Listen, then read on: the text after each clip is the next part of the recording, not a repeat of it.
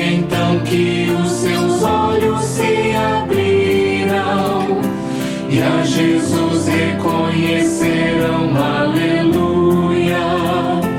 Foi então que os seus olhos se... Olá, meu irmão, minha irmã, paz e bem. Convido que junto comigo o Padre Kleber Palhoque rezemos. Em nome do Pai, do Filho e do Espírito Santo. Amém.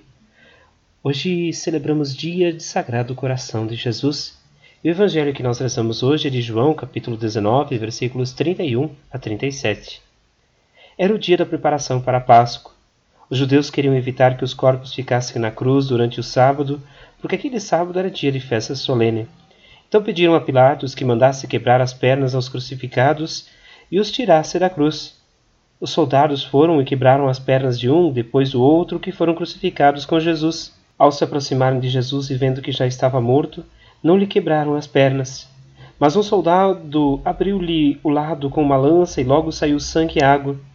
Aquele que viu dá testemunho e seu testemunho é verdadeiro, e ele sabe que fala a verdade, para que vós também acrediteis. Isso aconteceu para que se cumprisse a escritura que diz: Não quebrarão nenhum dos seus ossos.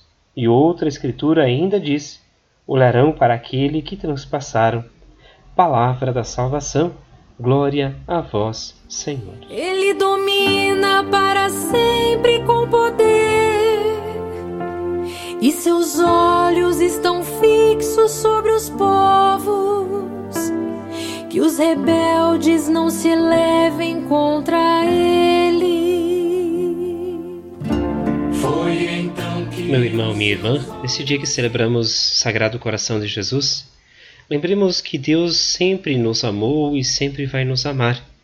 E suas ações ao mundo sempre foram no sentido de libertar seu povo. A participação de Deus no Antigo Testamento é este convite para percebermos como Deus agiu, criando, libertando, estando próximo da humanidade. No Novo Testamento, como Deus se fez presente através de seu Filho junto a cada um e a cada uma de nós. Celebrar o Sagrado Coração de Jesus, portanto, é olhar para o sacrifício feito por Jesus para com a humanidade, um sacrifício que é denúncia, que é morte na cruz, ao mesmo tempo que é também convite para o batismo e para seu seguimento. Todo cristão batizado se coloca a caminho para servir ao Senhor de acordo com aquilo também com que ele nos mostra como projeto de vida. É um caminho que nos leva muitas vezes às dores, às angústias, ao sofrimento, mas é também um caminho de alegria. É o caminho que nos completa junto do Pai. Rezemos pedindo a Deus que olhe por cada um e cada uma de nós, em especial a Maria, que envie sempre e mais vocações. Ave Maria, cheia de graça, o Senhor é convosco, bendita sois vós entre as mulheres, e bendito é o fruto do vosso ventre, Jesus.